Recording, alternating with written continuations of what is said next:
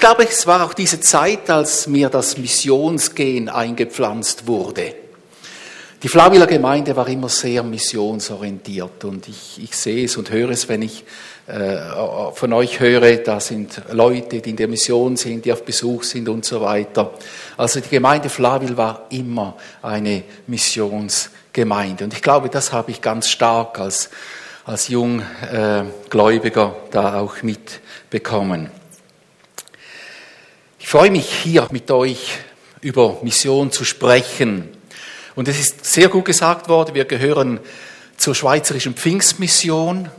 Und das, was wir immer als Missionskommission auch vertreten ist, wir dürfen niemals dieses M aus unserem Namen streichen.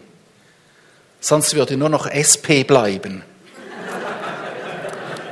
Nicht, dass ich irgendwie politische Vorlieben hätte, aber das ist einfach zu wenig, nur SP zu sein. wir wollen SPM sein, also wir wollen eine Pfingstmission sein.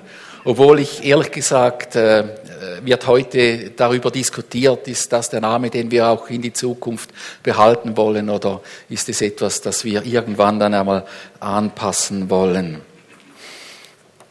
Für viele Leute ist ja Mission so etwas, das geht immer die anderen an. Mission, das sind diejenigen, die auf dem Missionsfeld sind, das ist irgendwie weit weg und so dachte ich eigentlich auch als junger Christ. Ich dachte immer, Mission, das, das müssen ganz, Missionare müssen ganz besonders heilige Leute sein. Die sind von einem anderen Stern, die laufen wahrscheinlich immer irgendwie mit einem Heiligenschein herum oder so.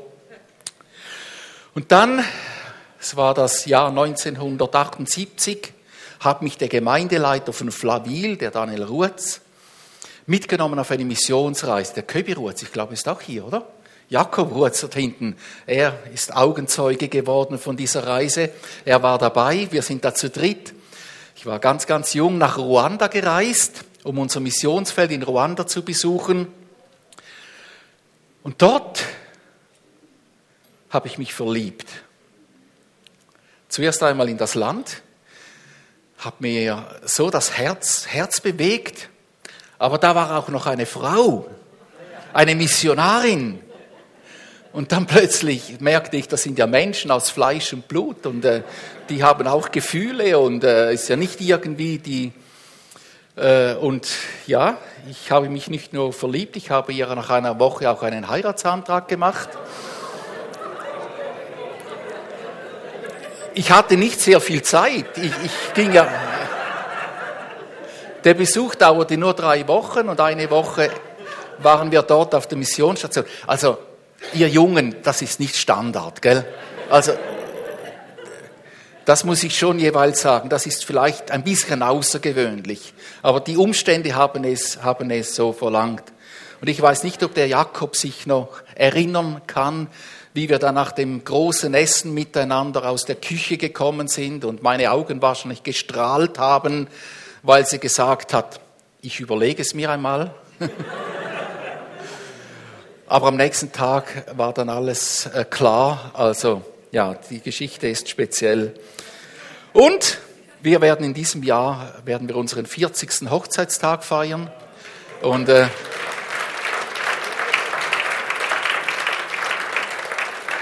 Ich bin Gott sehr, sehr dankbar für die wundervolle Frau, die er mir gegeben hat und für die Jahre, die wir miteinander haben durften und ich hoffe auch noch einige haben äh, werden. Und das hat natürlich dann, dann ist zusammen zu sein mit so einer Missionarin, das regt natürlich die Missionsinteressen noch stärker an. Unser Ziel war es, gemeinsam in die Mission zu gehen. Ich habe mich vorbereitet auf einer Bibelschule in Belgien für einen Missionseinsatz. Und dann ist, wie es oftmals bei Gott ist, alles anders gekommen. Äh, Louis ist krank geworden, schwer krank, todeskrank eigentlich. Sie hat ganz, ganz äh, knapp überlebt durch ein Eingreifen Gottes, ein Wunder Gottes. Aber nach dieser Wiederherstellung sind dann die Kinder gekommen und plötzlich waren die Wege verschlossen und wir sind dann nach Weinfelden gekommen, die Gemeinde Weinfelden übernommen und dort sind wir jetzt seit bald 35 Jahren. Nicht mehr als Gemeindeleiter jetzt. Ich habe die Gemeindeleitung einem Jüngeren übergeben dürfen und bin jetzt noch als äh, Seniorpastor angestellt mit einem Mandat für die SPM-Mission, äh, das ich natürlich sehr gerne ausführe. Ich möchte die Predigt oder den, den Morgen in drei Teile unterteilen. Das erste ist, ich möchte euch kurz eine Einführung geben in die SPM-Missionsarbeit. Wie äh, Elisabeth gesagt hat, manchmal ist es gut, man bekommt wieder einmal die Dinge gebündelt. Dann möchte ich euch einen kleinen Ausblick oder Weitblick geben in die weltweite Vision, wo wir stehen. Und dann am ganz Schluss noch einen biblischen Input. Was hat das mit uns zu tun? So. Jetzt muss ich das nehmen da. Also, es ist auch schon angetönt worden, die Gemeinde, die SPM, hat eigentlich äh, in allen Gemeinden dieses Prinzip der zwei Schienen. Das heißt, es sind die, die nationalen Projekte, die Projekte der Schweizerischen Pfingstmission und die allermeisten Gemeinden, und das empfinden wir auch als gut so, die haben ihre lokalen Projekte, es sind persönliche Verbindungen, die da stattfinden. Und es geht mir heute Morgen nicht nur einfach, um euch die SPM warm, SPM-Mission warm zu machen oder euch da äh, so richtig wieder einzustimmen, sondern es geht mir darum, dass wir miteinander verstehen, was Gott eigentlich mit diesem großartigen Missionsplan mit seiner Gemeinde hat. Und die SPM ist ein Teil davon. Möchte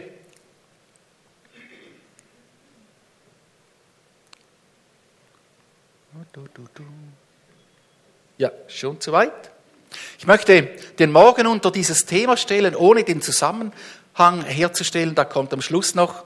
In 1. Samuel 14, Vers 6, im zweiten Teil steht geschrieben, denn für den Herrn gibt es kein Hindernis, durch viel oder durch wenig zu helfen. Und ich glaube, wenn man Missionsgeschichte studiert in den letzten 2000 Jahren, dann ist dieses alttestamentliche Wort absolut Programm.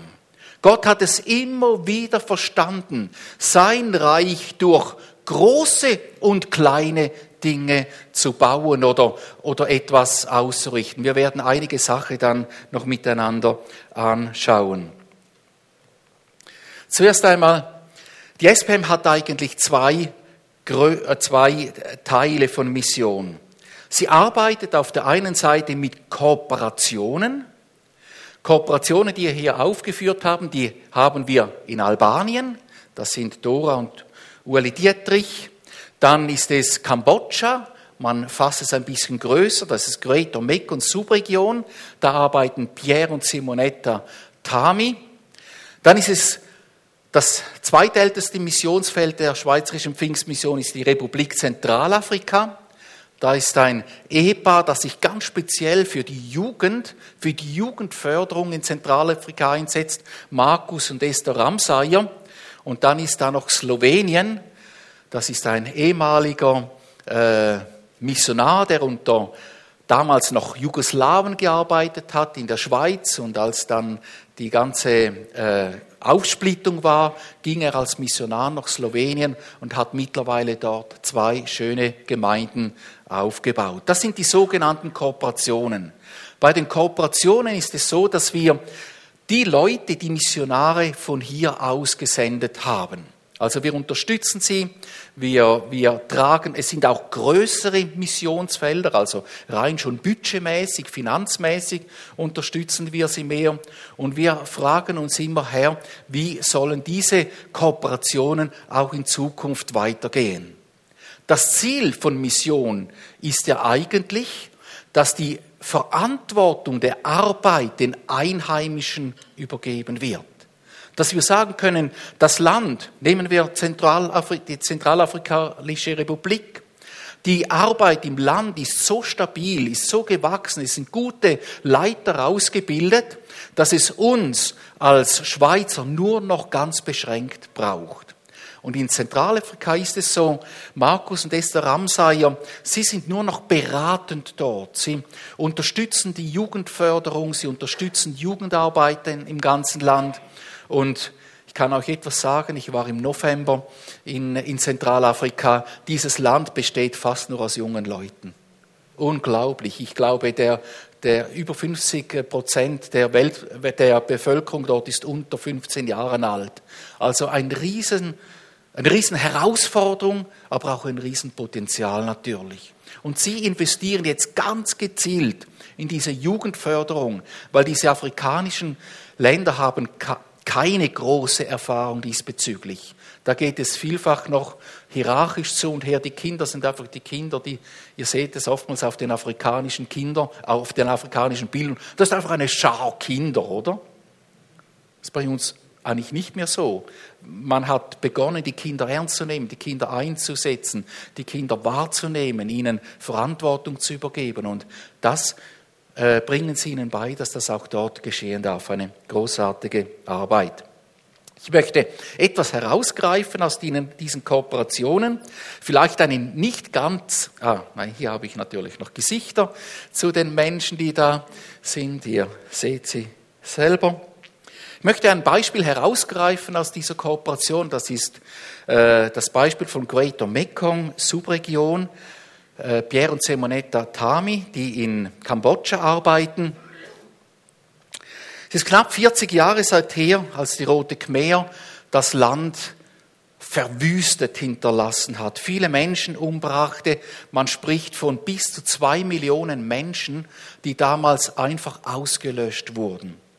Und dieser schreckliche Krieg, der dort stattgefunden hat, der hat auch mit sich gebracht, dass eigentlich die gesamte intellektuelle Elite ausgelöscht wurde. Man hat alles, was irgendwie Ausbildung hatte und gut denken konnte, konnte weggenommen. Weil sie dachten, wir werden einen neuen Kommunismus aufbauen und dieser, äh, diesem äh, stehen diese, diese ausgebildeten Leute im Weg. Das ist Kurzfassung. Also, ich glaube, ihr habt Leute in Kambodscha, stimmt das? Ist jemand hier? Ah, super, freut euch. Also, äh, freue mich. So, freut euch auch, ja. Also das ist ein, schnell, ein schneller Überblick, den ich da mache. Ihr könnt da sicher viel mehr dazu sagen. Aber was ich sagen möchte, Pierre und Simonetta Tami haben diese große Not gesehen, die nach diesem Krieg dort war. Und sie haben gesagt, wir wollen uns da investieren. Sie waren ein junges Ehepaar, hatten kleine Kinder und fragten Gott, wie können wir das tun? Sie haben angefangen, eine Arbeit aufzubauen, haben ganz speziell unter, äh, unter Frauen gearbeitet, missbrauchten Frauen, ehemalige Prostituierte und so weiter, haben ihnen äh, Arbeit gegeben, haben ihnen das Evangelium erklärt, selbstverständlich. Und es ist eine, eine großartige äh, Arbeit entstanden dort. Und sie konnten diese auch Einheimischen übergeben, die wurde weitergeführt. Und sie hatten auf dem Herzen, dieser geschundenen Nation weiterzuhelfen mit gut ausgebildeten Leuten. Sie merkten, dass wir da etwas in junge Menschen investieren sollen. Diese Bilder sind für die Kambodscha-Leute nicht neu. Äh, so sieht es jetzt noch aus, also 40 Jahre nach diesem äh, in der Hauptstadt Phnom Penh, also grausame. Äh, also ich möchte nicht einen elektrischen Effekt in meinem Haus haben. Bis der gefunden ist, dauert es ziemlich lange wahrscheinlich.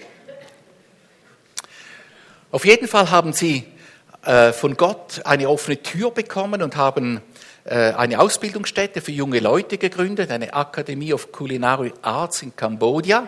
Das ist eine, eine äh, Koch- und Serviceschule mit einem guten Standard.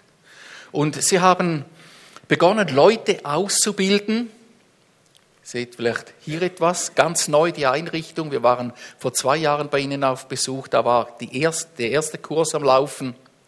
Und dieser Pierre und die Simonetta, äh, nicht so Maruga, äh, Tami, muss man immer schauen mit diesen Verbindungen. Sie haben ein riesen Netzwerk von, von Leuten in, Kam, in, Kambodscha, aber auch äh, in der Schweizer Hotelfachschule. Und wir als SPM, wir haben einfach gesehen, da sind Leute, die haben eine Berufung von Gott und eine offene Tür. Und die wollen wir unterstützen. Dieses Projekt, das hat nicht die Schweizerische Pfingstmission finanziert. Das ist etwa ein 5, 6 Millionen Projekt. Das wäre über unsere Möglichkeiten hinausgegangen.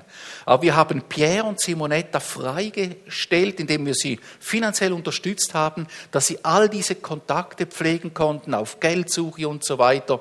Und mittlerweile ist das ein Projekt, ein Vorzeigeprojekt in Phnom Penh, das von vielen Leuten beachtet wird. Und äh, Pierre Giorgio steht ganz klar zu seinem christlichen, zu seinem christlichen Zeugnis hat vor kurzem hat das Tessiner Fernsehen einen Bericht über ihn gezeigt und er hat gesagt, ich habe jede Möglichkeit genutzt, Ihnen zu sagen, weshalb ich das mache, dass das nicht einfach ein soziales Werk ist, sondern ich möchte, dass junge Leute auf der Grundlage des Evangeliums äh, lernen und leiten können und diesem Land helfen können. Das Tessiner Fernsehen alle Aussagen über Gott rausgeschnitten. Alle ist kein einziger Hinweis, den Sie gemacht haben. Und er hat gesagt, ich habe jede Möglichkeit genutzt. Am Schluss ist nur noch ein irgendwie sozialer Bericht äh, gestanden. Großartig für ihn, aber nicht das, was er eigentlich sagen wollte. Also wir staunen über den Weg, den Gott mit, mit solchen Leuten wie Pierre, George und Simonetta hat. Und ich glaube, solche Berufungen ernst zu nehmen und dann, dann auch hineinzutreten und im Glauben anzufangen und dann zu merken, ich habe eine Bewegung im Hintergrund, das ist eine große Hilfe und Unterstützung. Nebst diesen Kooperationen haben wir auch Partnerschaften. Und äh, wenn ich jetzt gewisse äh, Ländernamen nicht sage, sage ich es darum nicht, weil ich glaube, ihr macht Aufnahmen und dass jemand auch die, die, den Vortrag hören kann, ohne dass es Schwierigkeiten gibt. Ihr seht, hier sind die Länder, in denen wir äh, Partnerschaften haben. Partnerschaften, da arbeiten wir hauptsächlich mit Einheimischen zusammen. Also Ägypten darf ich erwähnen, das ist nicht so gefährlich. Also in Ägypten äh, unterstützen wir einen Einheimischen, der ein, ein, ein Riesennetzwerk hat, eine Bibelschule gegründet in Kairo und äh, dort werden Ausbildungen für Leiter und Pastoren gemacht. Also im Gegensatz zu den Kooperationen haben wir hier Leute vor Ort, Einheimische, die ihren Dienst tun. Und gewisse Länder werden von Kooperationen zu, äh, zu Kooperationen zu Partnerschaften, wie Lesotho. Ich glaube, zu Lesotho habt ihr auch eine Beziehung, oder? Andreas Rötelsberger und seine Frau schon mehrmals dort gewesen. Das ist etwas, von den, das die Einheimischen großartig selber machen. Aber wir geben noch einen Input, wir unterstützen in gewissen Dingen, die sie von uns noch brauchen. Und was ihr hier bestimmt seht, es sind hier mehr Länder, die in der islamischen Welt oder vom Islam beherrscht werden oder in einem, in einem Land, wenn wir an Japan denken, das überhaupt keine christliche Kultur hat. Und das ist auch der Fokus, den wir als SPM für die Zukunft haben. Ich möchte euch auch hier ein, ein Land noch kurz vorstellen, einen Einblick geben. Ohne dass ich den Namen sage, werdet ihr sofort merken, um welches Land es sich da handelt. Und wenn ihr es noch nicht gemerkt habt, dann fragt den Nachbarn. Wisst ihr es? Okay, ich erwähne dieses Land jetzt nicht. Mit diesem Land haben wir eine Partnerschaft, beziehungsweise mit einem Netzwerk von, von Leitern dort. Das ist äh, das Ehepaar, das sind gute alte Zeiten, als sie noch ein Büro hatten in der Kirche. Das ist von meinem ersten Besuch 2007. Da war die Welt sage ich so, noch in Ordnung. Sie durften offiziell Kirchengebäude haben in der Hauptstadt. Und dann ist es dazu gekommen, dass ganz, ganz viele Menschen mit Muslim-Background zum Glauben gekommen sind und ihre Kirche wurde geschlossen und sie mussten in den Untergrund gehen. Und dieses Netzwerk oder die Leiter dieses Netzwerks, die sind angeklagt, sie sind verurteilt zu Gefängnisstrafen, die Frau zu fünf Jahren Gefängnis, der Mann zu zehn Jahren Gefängnis. Aber sie haben Einspruch äh, erhoben gegen diese Gefängnisstrafen, sind mit Anwälten gegangen. Der Vorwurf, den man ihnen gemacht hat, und jetzt überlegt euch einmal, wie das uns als Schweizer treffen würde, Sie handeln gegen die nationale Sicherheit, sie handeln gegen das Regime durch das Organisieren von Kleingruppen, Beiwohnen von Seminaren im Ausland und Training von Gemeindeleitern. Das ist der Vorwurf, den man ihnen macht. Wir wären alle auf der Anklagebank wahrscheinlich, weil wir das alle auf dem Herzen haben und tun wollen. Sie haben sich gewehrt gegen das und im Moment ist es so, dass die, das Land oder die Regierung eine ganz starke Zermürgungs, Zermürbungstaktik äh, betreibt.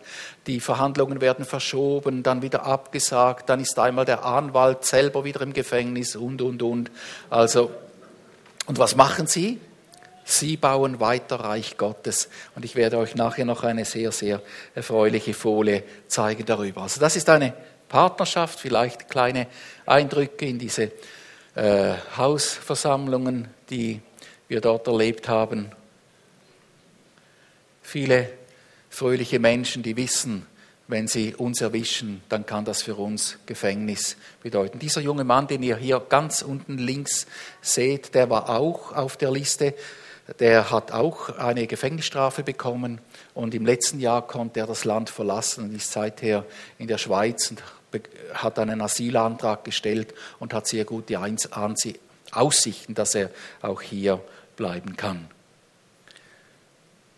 Eine, eine meiner eindrücklichsten Erlebnisse, die ich machen durfte bei diesen Besuchen in diesen Ländern. Das ist der Überblick über unser Missionsbudget, das wir als SPM haben. Für die Kooperationen rechnen wir etwa 632.000 Franken, für die Partnerschaften 300.000 Franken und für die übrigen Aufwendungen inklusive Projektentschuldigung, das äh, ist da ziemlich verschoben, liegt am Format, 168.000 äh, Franken. Also wir haben ein totales Missionsbudget der Schweizerischen Pfingstmission von einer Million und 100.000 Franken. Und da merken wir, solche Dinge, die kann man nur zusammen machen. Das geht nicht über eine, auch nicht über eine große Gemeinde. Da muss man zusammenstehen, um solche Projekte zu tun. Und deshalb sind wir überzeugt davon, dass es auch der, den Missionsteil der schweizerischen Pfingstmission als solches noch braucht. Und wenn die Gemeinden, die einzelnen Lokalgemeinden, nebst ihren lokalen Projekten hier dazu beitragen, dann kann man etwas Größeres miteinander machen. Und manchmal scheint das so groß, oder?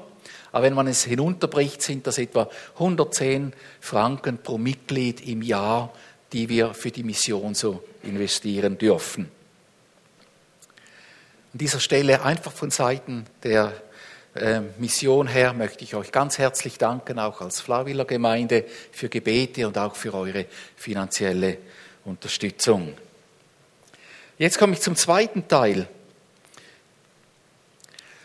Wir haben eine Vision verfasst. Wir sehen, dass gewisse ältere Projekte sich dem Ende äh, zuneigen.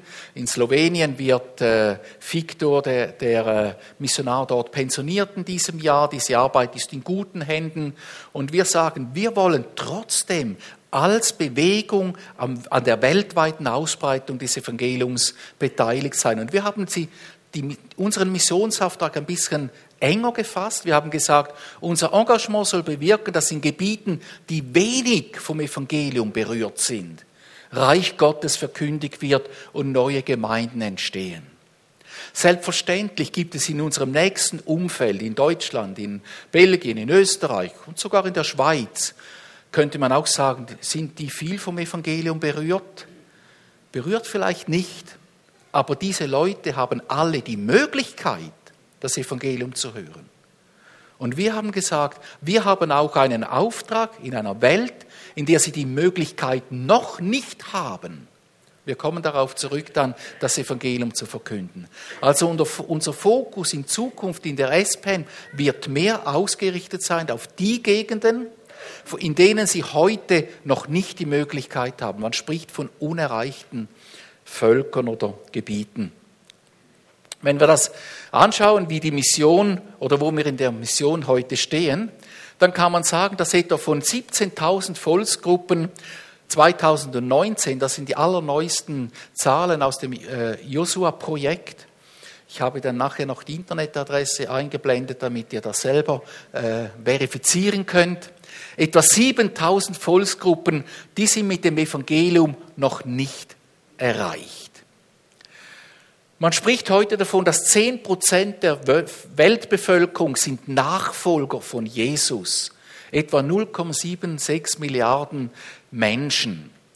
Und unter Nachfolger verstehen Sie hier, das sind Menschen, die sich entschieden haben, Jesus nachzufolgen und seinen Willen zu tun, ganz nach Matthäus 28, seinen Willen zu tun und zu Menschen geworden sind, die wiederum andere zu Nachfolgern machen. Und dies steht natürlich im Gegensatz zu Menschen, die ein christliches Etikett tragen, aber von Nachfolge und von Weitergeben der guten Nachricht nicht berührt sind. Circa 22 Prozent der Weltbevölkerung sind Kulturchristen. Also Kulturchristen ist eigentlich der Ausdruck, sie sind aufgrund ihres Wohnens in der entsprechenden Kultur, man kann da ganz Europa dazu nehmen, sind es Christen aufgrund ihrer Kultur. Oder wenn man Südamerika nimmt. Südamerika wurde irgendeinmal missioniert. Wie wurden sie missioniert? Sie wurden missioniert, indem man sagt, so und von jetzt an seid ihr katholisch. Und vielfach war das noch mit Kampf und mit, mit Waffen und so weiter. Man hat sie christianisiert. Das sind keine Nachfolger von Jesus. Das sind Kulturchristen. Über dem Land steht einfach geschrieben, ist ein christliches Land.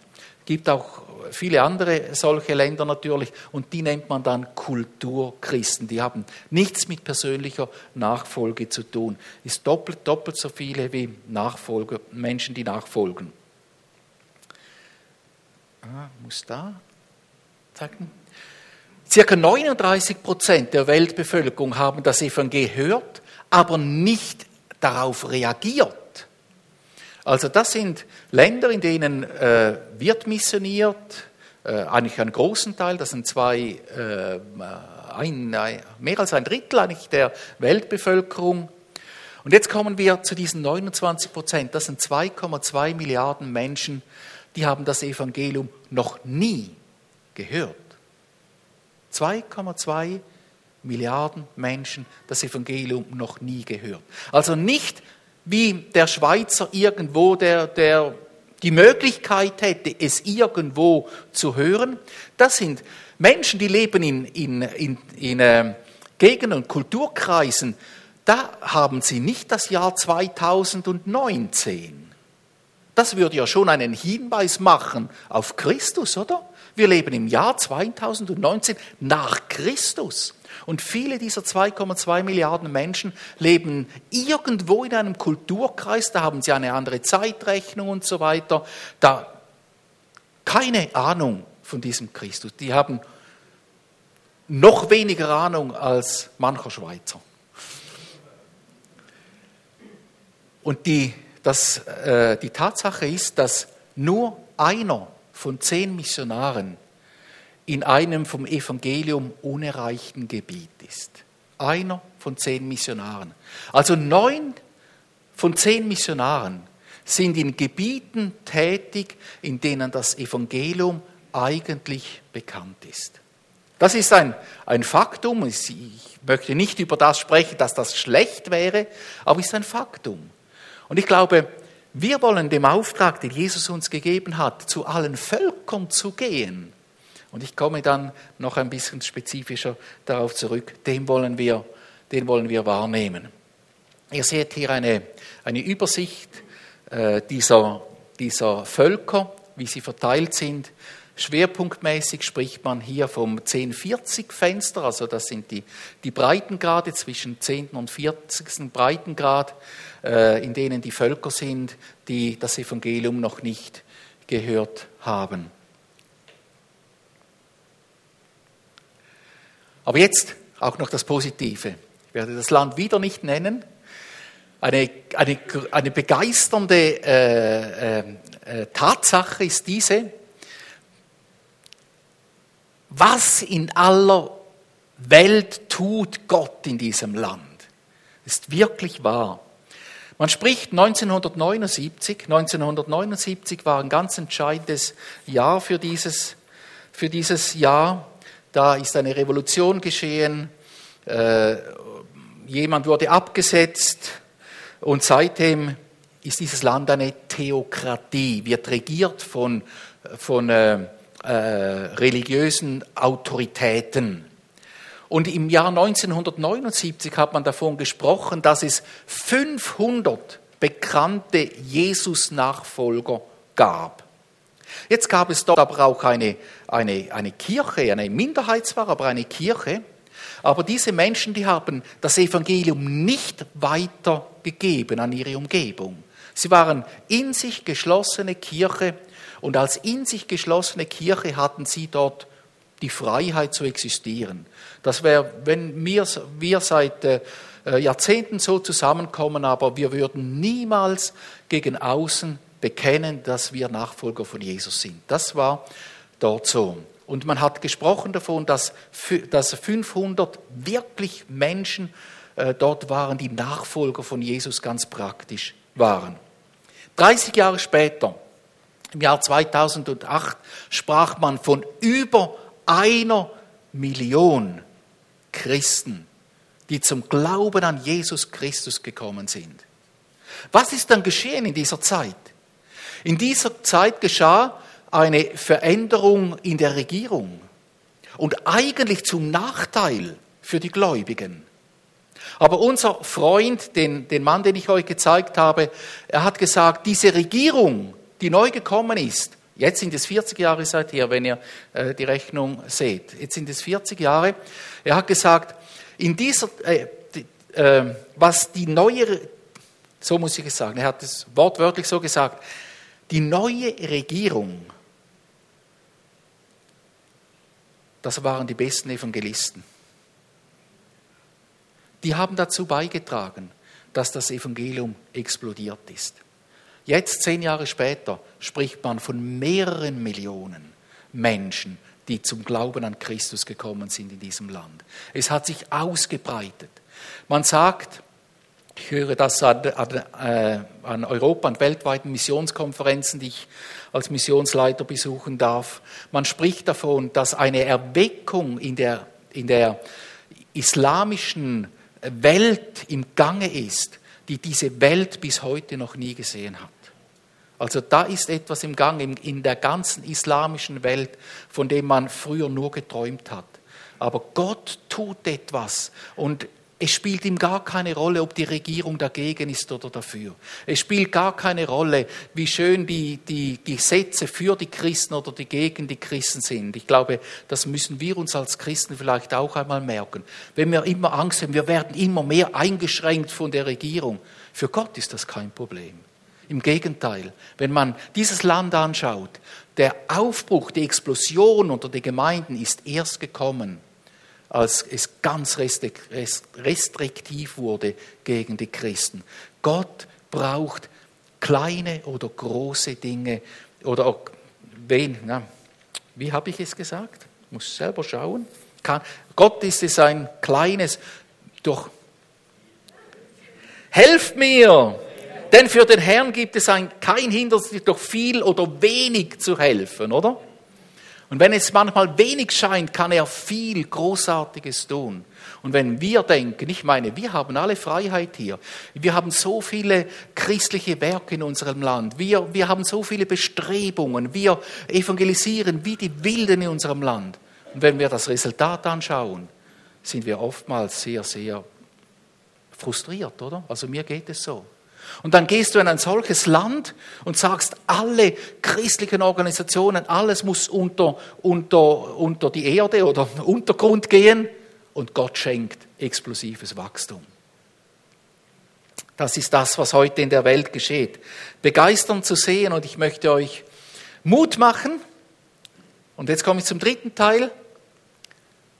Am Pulsschlag der Weltmission leben.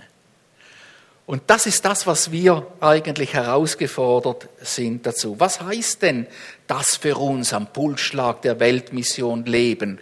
Und vor allem mit diesem Wissen im Herzen und im Kopf, denn für den Herrn gibt es kein Hindernis, durch viel oder durch wenig zu helfen. Und oftmals sind wir so eingeschränkt durch unsere eigene Erfahrung.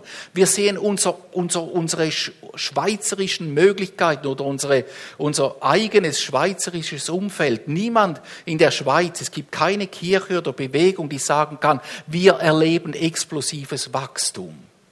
Es gibt einzelne Gemeinden, die erleben Wachstum, aber dieses Explosive, das in diesen Ländern, wie wir vorgesehen haben, geschieht, ist in der Schweiz noch nicht da.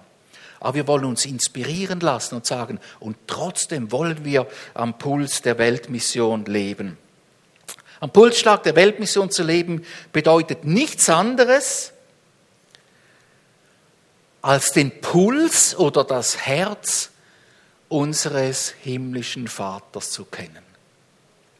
Das ist es. Wenn wir den Herzschlag Gottes äh, kennen, ich, ich äh, war ganz begeistert, als Martin da gesagt hat, er eifert, oder? Gott eifert darum. Und er eifert um diese Welt, er eifert um diese Völker, er eifert um die Menschen, die ihn noch nicht kennen. Das ist der Pulsschlag Gottes, das ist der Herzschlag Gottes. Und wenn wir mit diesem Herzschlag Gottes in Berührung kommen, dann können wir gar nicht anders, als auch dafür zu eifern und zu sagen, wir wollen, dass das Evangelium bei allen Völkern bekannt wird. Die Bibel spricht davon, das ist der ähm, ganz markante Vers, äh, Johannes Evangelium 3, Vers 16, dass Gott die Welt so sehr liebt, dass er seinen eigenen Sohn gesandt hat, damit jeder, der an ihn glaubt, das ewige Leben hat und nicht verloren geht. Ich glaube, da spüren wir, dass dieser Eifer nicht einfach nur ein schönes Reden ist. Dieser Eifer ist, dass das Werk, das Gott in Gang gesetzt hat, indem er seinen Sohn Christus auf diese Erde gesandt hat, um eine verlorene Welt zu retten. Und wir leben in einer Umgebung, in der wir das wissen, wir kennen das, wir leben in einer, äh, nicht in einer christlichen Welt, wir leben in einer Welt, in der mal das Christentum einmal bekannt war. Aber es gibt eine Welt, wir haben diese 2,2 Milliarden Menschen gesehen, die haben noch nicht gehört, dass da ein Gott ist, der seinen Sohn für sie hingegeben hat. Und was steht im Römerbrief steht geschrieben, wie können Sie hören, wenn Ihnen niemand sagt? Wie können, kann Ihnen jemand sagen, wenn Sie niemand sendet? Oder wenn niemand geht? Und wie kann jemand gehen, wenn niemand sendet? Das ist diese Reihenfolge, die geht. Also wir sind Menschen, wir haben gehört von dieser Erlösung und wir haben einen Beitrag zu senden, zu gehen, zu unterstützen und zu sagen, es gibt einen Gott, er eifert für euch und möchte euch in Verbindung zu ihm bringen. Was geht das mich oder dich als Teil der Gemeinde Flavila an? Wenn jemand Teil der Gemeinde, der freien Christengemeinde Flavil ist, und jetzt hoffe ich, äh, habe ich nicht eine andere Theologie wie Eugen, sonst wird er mich dann am nächsten Sonntag korrigieren. Aber wenn jemand der Gemeinde Flavil ist, dann ist er auch Teil des weltweiten Leibes Jesu. Oder?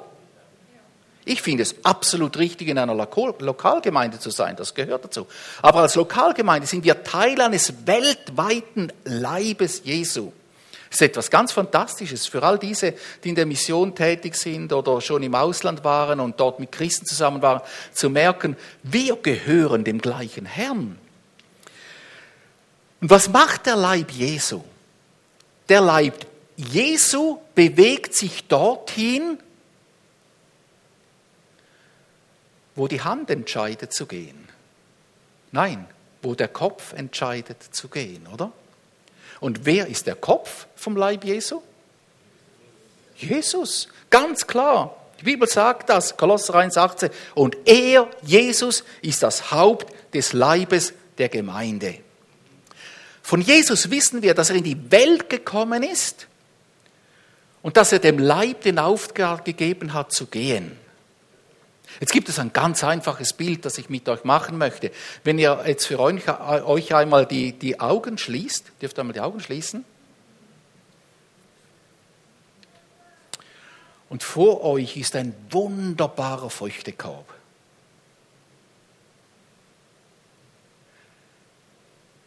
Wer hat den Impuls, die Hand zu heben und von diesen Früchten zu nehmen?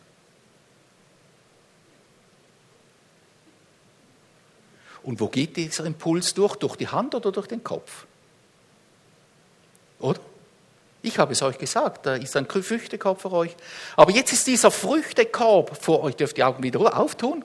Äh, auch diejenigen, die geschlafen haben jetzt, die dürfen jetzt wieder wach werden. Ist ganz klar, der, der, der ganze Leib, wenn wir vom Leib sprechen, der macht das, was im Kopf drin ist. Wenn jemand nicht sieht, dann wird er von sich aus nicht die Hand nach einem Früchtekorb äh, ausrichten. Er macht das, was der, der Kopf ihm sagt, da hat es Früchte, strecke die Hand aus und tu. Und das ist eigentlich das Bild für diesen Missionsbefehl. Und dieser Kopf, dieser Christus hat gesagt, geht, geht, breitet das Evangelium aus, macht zu Jüngern. Das ist sein Auftrag, den er gegeben hat. Und wir als Leiben, wir haben gehört, als Teil vom, vom, äh, von der Freien Christengemeinde Flabil sind wir Teil des Leibes. Und wenn das Haupt sagt, geht, dann gehen wir.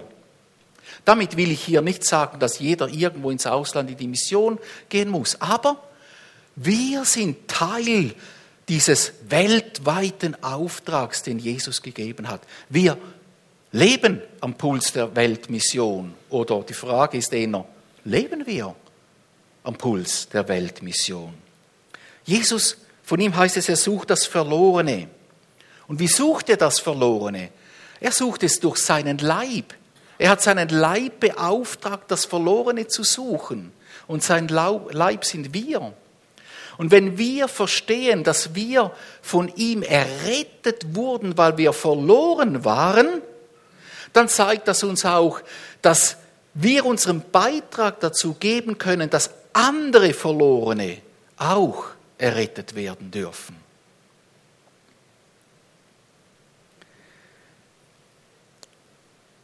Jeder von uns darf Teil dieses großen Auftrages sein. Und jeder muss Teil. Wenn wir Teil am Leib Christi sind, sind wir Teil an seinem Auftrag. Weil dieses Eifern nach den Menschen, das ist das Eifern Gottes, weil er nicht will, dass ein einziger Mensch verloren geht, sondern dass alle zur Erkenntnis der Wahrheit kommen. Und deshalb kribbelt es in unseren Händen und Füßen. Wir sagen, was ist mein Teil, den ich dazu beitragen kann? Und da komme ich wieder zurück ganz am Anfang diesem Wort, diesem Bibelwort, 1 Samuel 14, das war eine Situation, da ist äh, Jonathan, der Sohn von Saul, mit seinem Waffenträger gestanden und unten ein riesiges Heer von Philistern. Die haben, das, die haben äh, Israel bedroht und Jonathan hat zu seinem Waffenträger gesagt, komm, wir gehen hin, mitten zu diesen Philistern. Und dann hat er gesagt, denn für den Herrn gibt es kein Hindernis, durch viel oder durch wenig zu helfen. Sie waren zwei, Jonathan und der Waffenträger. Und sie gingen hin und sie sahen die mächtige Hand Gottes. Und ich glaube, es gibt auch für uns, wenn du sagst, ja, ich bin zu jung oder ich bin zu alt oder ich bin zu arm oder ich bin zu ungebildet, es gibt kein Hindernis für den Herrn, um zu helfen, dass dein Reich sich, sein Reich sich ausbreitet. Keiner ist zu arm und auch keiner zu reich, um zu helfen, oder? Keiner zu jung und zu alt. Man, man spricht heute von einem ganz neuen äh, Klientel an Missionaren, nämlich die Pensionierten, die Grauhaarigen. Also man muss nicht, man darf auch keine Haare haben. Also grauhaarig oder keine Haare. Für, aber man sagt, das sind die Leute, die sind heute, mit, wenn sie im Pensionsalter sind, noch so, so, äh, so äh, vital und, und, und äh, haben eine gute Lebenserfahrung. Die können wir gebrauchen, auch für Dinge, die im Ausland geschehen. Und ich möchte abschließen mit einem Bild und das Bild soll euch begleiten, das wünsche ich, dass das mit euch geht nach Hause, wenn ihr an den heutigen Morgen denkt. Es ist das Bild aus Offenbarung. Offenbarung Vers 7, äh, Kapitel 7, Vers 9. Da steht geschrieben, danach sah ich eine große Volksmenge. Eine wirklich große Volksmenge. Eine riesengroße Volksmenge. Aus allen Stämmen und Völkern, Menschen aller Sprachen und Kulturen, steht dort geschrieben. Dieses Bild, das uns Jesus zeigt in der Offenbarung, dieser riesen Menschenmenge, sie besteht aus Menschen aus allen Volksstämmen.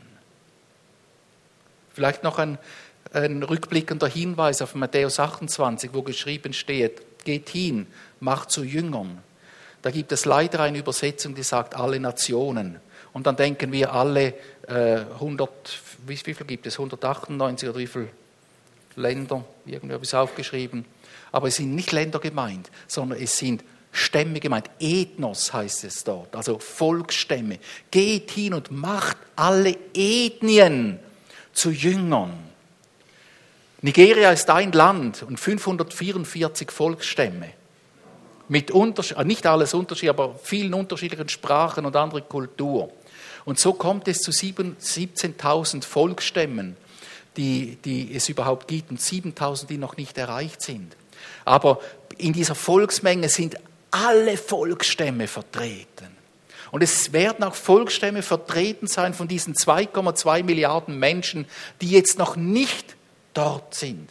Habe ich da noch etwas vergessen? Ja, habe ich da? Das wollte ich zum Abschluss zeigen. Ist nicht mehr da. Also, wenn du heute Morgen hier bist und denkst, ja, das ist ja riesig, das ist ja unmöglich, das können wir alleine nicht tun, das stimmt. Aber du musst es auch nicht alleine. Aber dein Schärflein und dein Beitrag und dein Gebet ist Teil, das zu einem Großen wird, das diesen weltweiten Auftrag erfüllen kann. Und wenn du daran denkst, dann denk an die große Volksmenge. Aus allen Völkern, aus allen Kulturen werden Menschen zusammen sein. Und was machen sie? Was machen sie? Sie beten Gott an. Sie beten Gott an. Und das, das ist das Ziel unserer Mission, dass alle Menschen auf der Erde erfahren, es gibt einen Gott, der würdig ist anzubeten. Nicht die Mission ist das Ziel, die Anbetung ist das Ziel, aber die Mission ist notwendig, dass die Menschen wissen, wer anbeten soll. Lasst uns Teil sein in dieser ganzen Kette, großer oder kleiner Teil, durch viel oder wenig, rechnen wir, dass Gott mich auch gebrauchen kann für diesen weltweiten Auftrag, dass Menschen aus allen Völkern, allen Kulturen und allen Sprachen dieses Evangelium hören können. Gott segne euch dazu. Amen.